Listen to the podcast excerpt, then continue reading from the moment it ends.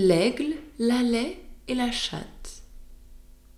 L'aigle avait ses petits au haut d'un arbre creux, la laie au pied, la chatte entre les deux. Et sans s'accommoder, moyennant ce partage, mères et nourrissons faisaient leur tripotage. La chatte détruisit par sa fourbe l'accord. Elle grimpa chez l'aigle et lui dit Notre mort, au moins de nos enfants, car c'est tout un Homère, ne tardera possible guère. Voyez-vous à nos pieds fouir incessamment cette maudite lait et creuser une mine?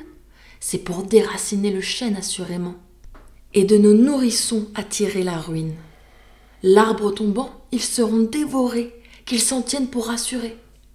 S'il m'en restait un seul, j'adoucirais ma plainte. Au partir de ce lieu qu'elle remplit de crainte, la perfide descend tout droit à l'endroit où la lait était en gésine. Ma bonne amie et ma voisine, lui dit-elle tout bas, je vous donne un avis. L'aigle, si vous sortez, fondra sur vos petits. Obligez-moi de ne rien dire, son courroux tomberait sur moi. Dans cette autre famille, ayant semé l'effroi, la chatte en son trou se retire. L'aigle n'ose sortir ni pourvoir aux besoins de ses petits, la lait encore moins sotte de ne pas voir que le plus grand des soins, ce doit être celui d'éviter la famine.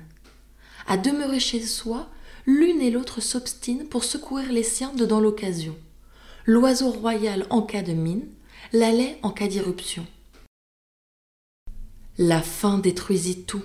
Il ne resta personne de la jante marcassine et de la jante aiglonne, qui n'alla de vie à trépas. Grand renfort pour messieurs les chats. Qui ne sait point ourdir une langue traîtresse par sa pernicieuse adresse?